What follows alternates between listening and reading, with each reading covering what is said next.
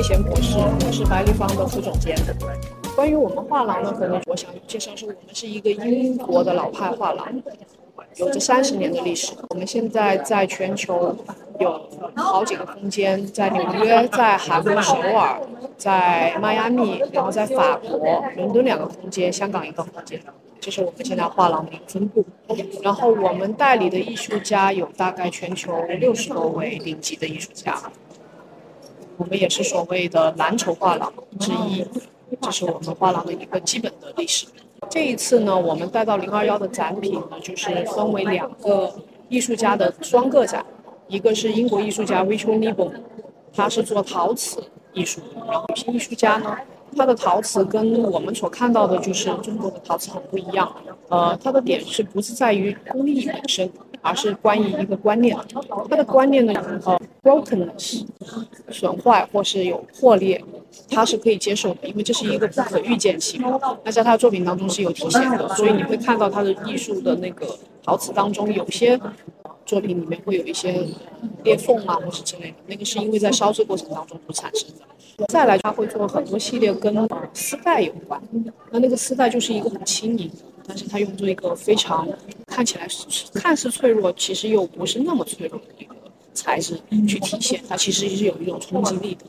那再加上他也会跟一些舞者去做一些融合，然后会把他们的身体那个舞姿做在他的那个陶瓷当中。其中他这个系列呢，也跟罗丹的那个雕塑作品在一起进行过一个对对谈。然后他就是会讲传统的这种雕塑的形式和他所现在用陶瓷做的这种雕塑的形式有什么不一样。那这个是他的一个特色。再来一个，我们的带来的那个伊米奇诺布那个艺术家，他是博伊斯的学生，Boys 一个德国的很先锋的艺术家。然后他今年已经是八十三岁了。嗯，他是最早开始做这个就是抽象绘画在不同材料上的艺术家。基本上从早期的拼贴艺术到后期他用铝板直接绘画，没有画布就用铝板去绘画。在上面进行涂抹颜色，然后从所谓的几何图形到后来变成了不规则的图形，到现在它最新的这个系列 Love Child 那个系列呢，它是直接用一根钉子把那个铝板钉在墙上，就是把一切又回归到最原始一个最基础的抽象艺术当中，就连装安装都是最极简的。这个是它其中一个你想要去阐述的脉络。可以单独大概讲解其中一两件作品。中间的这个 centerpiece 就是这个中间最主要的这一件作品，它叫。嗯，然后这件作品它其实是跟海洋生物有关，就是你可以看到很多，就像这个线条我说的那个丝带一样的，还有一些像叶子和花呀，它就有一种生长向上，然后呃一种一种状态。这个系列是他当时做的跟海底生物。这个系列。这个系列是曾经他在英国的 Yorkshire Sculpture Park 里面有一间教堂，他就把这个挂在那个教堂当中，一个白色的教堂，然后他觉得就感觉特别像那个教堂当中的那套水滴滴在墙上的一种感觉。然后这是做成的像玫瑰花一样。这边是他的绘画，他是先在那纸上做一个绘画，之后把它做成雕塑。虽然它也是分开的两件不同的作品，这个纸在我们看到的那个。身体的那个部分，它是用这个素描，然后变慢慢的。这个是他跟一群舞者，就是当时看到他们在跳舞的时候，把他们的那个形态记录下来，然后变成了这个呃这种雕塑。它铝板的那个系列，那这个铝板系列你可以看到那个颜色其实层次非常的丰丰富，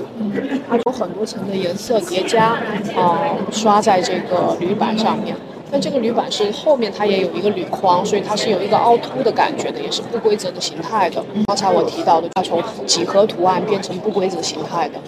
然后到后期，他做的这个叫 Love Child，比较新的一个系列，就是我刚刚说的，就是直接把所有的那个复杂的程序都去掉，只是在一个很简单的铝板上用一个钉子钉上去。嗯，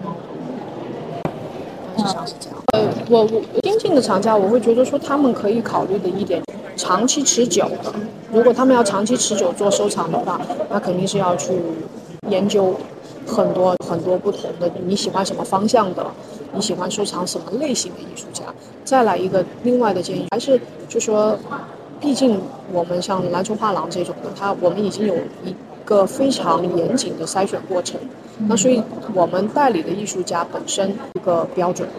它的标准就在那里，所以基本上他就不会不会试错。不是说其他的不好，而是说我们确实是在很多众人当中去挑选了很多我们认为非常优秀的艺术家。他不仅是在学术层面上有一定的高度，再来就是他在市场上也是非常稳定。这是我会给到新藏家的一个建议。而且还有一点就是要买你喜欢的。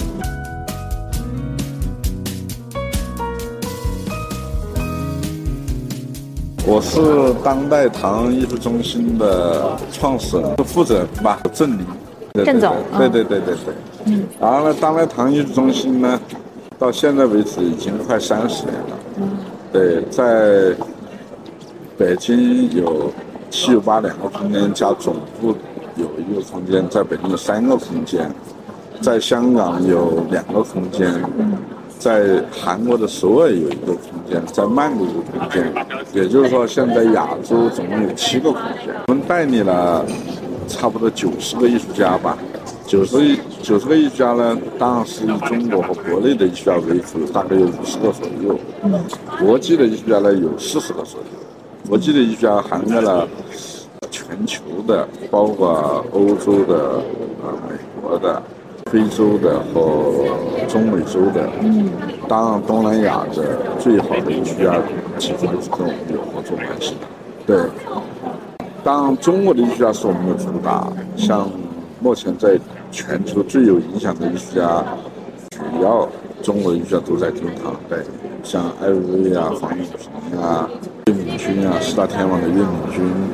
包括目前在国内最有知名度的陈丹青、罗中立，都是唐代的艺术家。这里面呢，当然年轻一代的很多特别好的艺术家，像秦琦、王希尧。更年轻一点的，像刘金、严金洲、李也鹏、郝泽成，这些都是唐代理的国际知名度最高的、影响力最大的，像赵照、朱伟这些、蔡伟都是唐代理的艺术家。东南亚的艺术家也很多，目前最火的像柯体、共感都是唐代理的泰国艺术家。目前都是受到大家广泛的关注。嗯，韩国的艺术家像李桂园，我们看到的现在这大作品，嗯，也特别漂亮，视觉冲击力特别强，而且画面的内容也让大家特别喜欢。韩国的头牌吧，应该是韩国的头牌，因为我们差不多一件小小的作品，我们卖个两三万美金的，在韩国的 H 上都是一百多万人民币成交。对。都是 S 多万，所以呢，李多元、张克尔、李代仁这些都是我们代理的韩国艺术家。一个是中国和全球的最顶级的艺术家的合作关系吧。嗯。我们国际的艺术家，像葡萄牙的国宝级艺术家乔安娜，是我们唐在亚洲的独家代理。你看这座钢琴就是他的作品。哦。他确定确实是全球的女性音乐的。呃，走在最前沿的艺术家，在葡萄牙，他的定位是特别高的，应该是属于国宝级的艺术家，而且她是唯一的女性艺术家，在美国大都会博物馆给她做了回物展的艺术家，然后在西班牙的古根汉姆给她做了大型卧展，在巴黎的大皇宫美术馆也给她做了大型的展，嗯，所以这种级别的女性艺术家几乎在全球。都是少见的，而且呢，目前全球的迪奥的所有的品牌的橱窗、店店都是他的作品，主要是大作品都是最好的代表性的作品啊。我们这次零幺幺的博览会，我们就重磅的推出这几个好的艺术家，所以尺寸大一点，我们重点推出吧。他也刚好我们在北京做了他的展览，正在做他的宣传。目前像我们现在你看到的展位里面有罗中立的作品，罗中立一个挺漂亮、挺唯美的一件作品。你看我说的乔安娜的那个钢琴，因为那个钢琴呢是很漂亮的一个那个表演式的钢琴。嗯，你这种钢琴一般都是摆在家里豪宅的客厅里面，是吧？但它的钢琴本来这样的钢琴，如果作为古董钢琴的话，一般正常也要卖一两百万的。但我们这个钢琴既是乔安娜的一个重要的代表作品，又是一个很漂亮的钢琴，而且还能够做演奏，所以放在家里的客厅。既是艺术品，又是个好的钢琴，而且我们的价格真的才卖两百万。那我的建议就是买两头嘛，嗯，因为一头呢就是老一代的最顶级的最重量级的艺术家，因为这些艺术家已经在美术史已经载于史册了，谁也抹不掉他们走过的历史的那个。经历，嗯，所以这种艺术家都是顶级的，像罗中立啊、陈丹青啊，像乔安娜这种级别的，都是已经呃有定论的艺术家，嗯，呃，二级市场也相对比较稳定，呃，这种艺术家呢，买了一定是保值的，而且未来的空间也会有巨大的发展和可能性，嗯，啊，呃，虽然价格贵一点，但它比较稳定。而且不会有太大的偏差，因为它的地位已经摆在那里了。另外一头呢，就是年轻的最最火的，目前最受追捧的艺术家，像我们目前做了共感、黑皮，包括我们这边的李叶鹏、呃刘安。包括赵赵这种艺术家，因为他们是年轻的，价格还不高，但是呢，他升值空间是很大的，而且现在目前又是最受追捧的年轻艺术家，因因为我们堂在亚洲和中国的发廊里面还是走在最前沿的发廊嘛，也是品牌形象，呃，规模都是最大的，所以呢，年轻艺术家能够跟堂合作的已经上了这个平台，已经不可能。做不成艺术家了。他这个标准，只要唐代的年轻艺术家一定是往上走，因为否则他跟小方的是不确定的。跟大方的一旦合作了，他的艺术家生涯已经是确定无疑的。而且跟大方的合作以后，它的价值是往上走。我们唐代理的年轻艺术家现在很多都是要排队才买到作品。年轻艺术家，呃，价格位虽然不贵，但是现受追捧程度是最高的。会员的作品是最好的，因为现在在如果韩国厂是买都买不到的，没机会。嗯。但是在中国，因为大家对他还不是很了解，还有机会能拿得到嘛。呃，另外呢，就是像刘玉安的、科技的和共的，都是最受欢迎的，所以作品还是一开始就已经定了。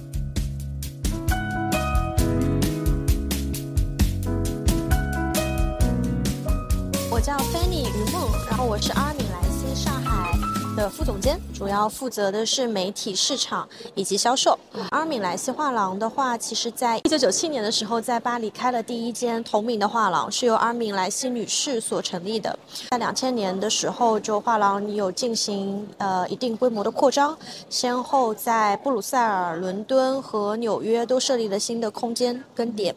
在二一年的时候，我们在巴黎又开设了第二空间，然后在今年十月份的时候，在我们的纽约又开。了画廊的空间，画廊的上海空间是在二零一九年开设的，就到今年已经是四年多的时间了。嗯，所以我们的基因是一家法国画廊。然后其实画廊在设立之初的时候，代理的很多艺术家都是偏极简呐，还有光线运动。嗯，其实我们最早的是二名莱西女士把 James Turrell 的作品从美国带到了欧洲，让大家知道美国有发生一些新的动作，在那个时期九零年代的时候，所以这是我们画廊的一个基本一个情况吧。嗯。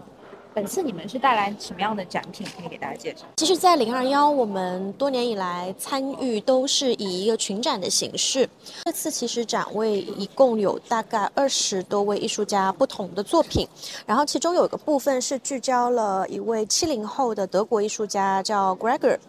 嗯，Gregor 是一位作品当中运用了非常多音乐这个元素作为他的灵感。他其实是一个多媒介的作品。嗯，我们可以看到他有很多的是运用了喷绘磁带的壳来进行一个拼贴。另外一个部分的作品，很多运用到的其实是黑胶唱片本身这个黑胶进行一些拼贴或者是雕塑作品。然后其他的话，在这次展位上还带了非常多欧美比较重磅的艺术家，像 Larry Pons，像 Peter Hardy，然后还有展位上这次最。应该说是最贵的美国波普大师 Tom w i l s m a n 的一个铝板绘画作品，是外面是这一件。因为其实，在香港今年我们的 Art Basel 的艺博会上，我们有带一件他的布面油画，但是画在铝板上的这个作品的话，应该在内地比较少的会出现。然后这件作品是由 Matisse 的两个肖像和静物组成的。在挑选作品的时候。有特别的把明年上海空间可能会呈现的一些艺术家的展览，有以剧透的形式先带到现场，让大家能够知道。比如说像这件 Peter Hardy 的作品，它就是在马上十二月八号在我们的上海空间会开 Peter Hardy 的个展。你们上海空间具体地址是在哪里？在虎丘路二十七号，在外滩。嗯，在虎丘路二十七号的二楼，嗯，琥珀大楼。它这个展会持续多久？展览的话，应该会一直持续到明年的一月份，然后到明年一月又会换新的展览。那其实今天有一些你可能还没有看到，没有挂出来，比如说像 Floridos，美国的艺术家，他明年在上海也会有个展，然后包括像 Ines，像 Fabian，明年在上海也会有个展。所以就是有一部分的艺术家的作品的露出，是为了预告明年上海的一个展程。是只进了阿提零幺幺，还是也去了西岸？呃，我们有参加西岸。我们其实好多年都是两边都参加。哦。但是策略会有不同。呃，一般在西岸都会做一个艺术家的个人项目，然后今年做的是两位艺术家的一个双人展吧。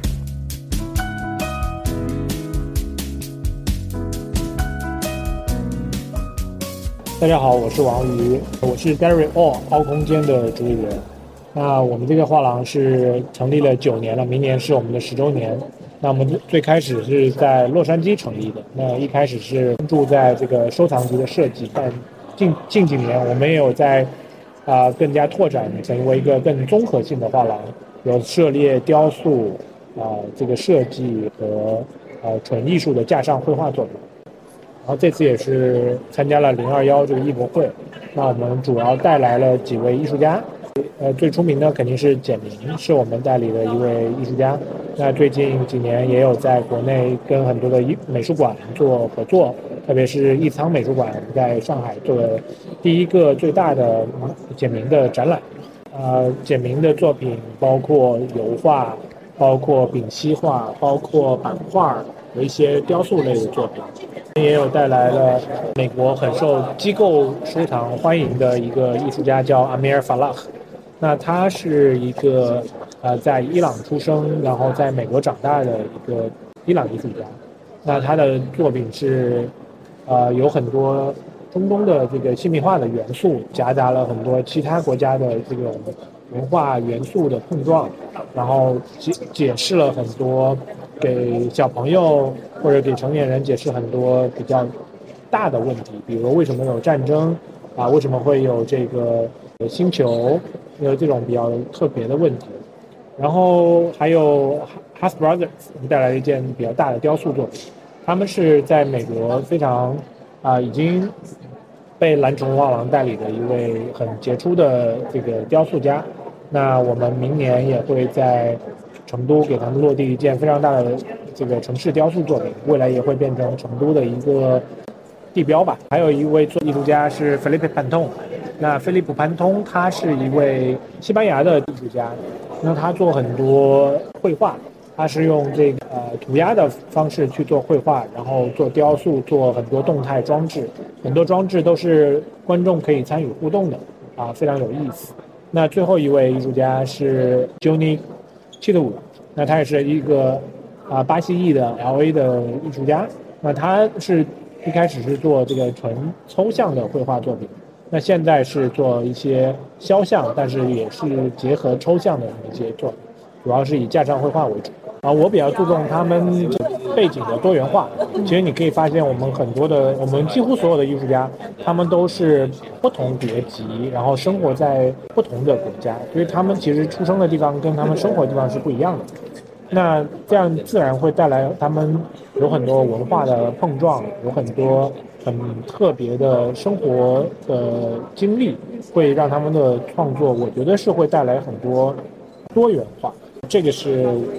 也是一种巧合吧。那我发现我们所有的几乎所有的艺术家都有这样的背景。我觉得可以从简明或者潘通的版画或者小雕塑类的东西入手，因为这个是已经。啊，因为这两位艺术家他们都有很广泛的粉丝群体，那这个版画也是长期呃一个系统性的在发行的这么一个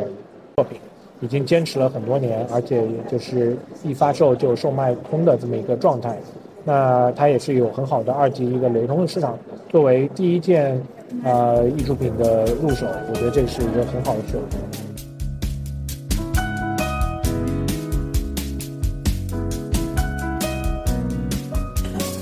大家好，我是香格纳画廊的项目总监吴米桑，很高兴在这里认识大家。我们画廊呢是中国算是最早的做当代艺术的画廊，目前至今呢已经有二十七年的历史了。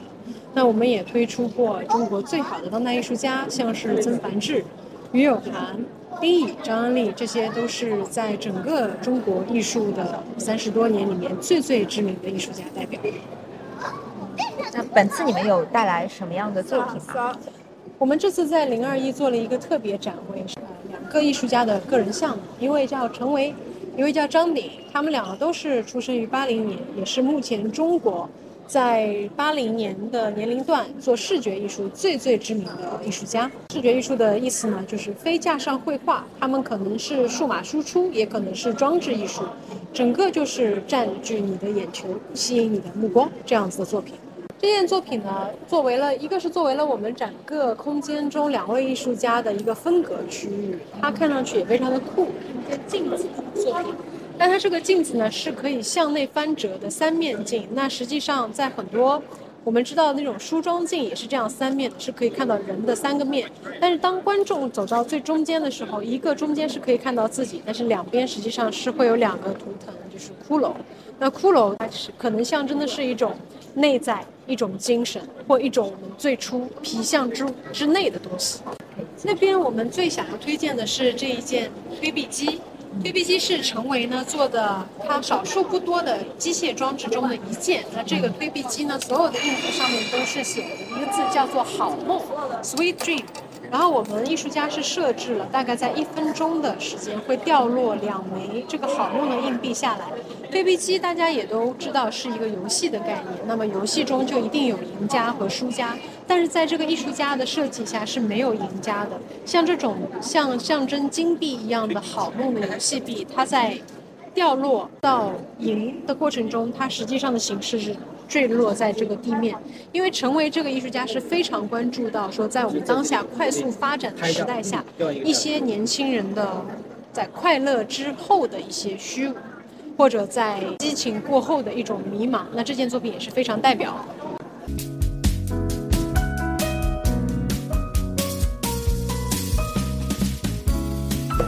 好，我是自然真真，然后这是空白空间的展位，在零二的展位。啊，空白空间其实是零九年，然后我们啊从七九八搬到头场地之后，其实就开展了一个全新的项目，然后以艺术家以青年艺术家为主体的这样一个当代艺术画廊，然后我们在呃现在还有另外一个空间是在顺义，北京对外文化贸易基地有我们的顺义的空间。呃，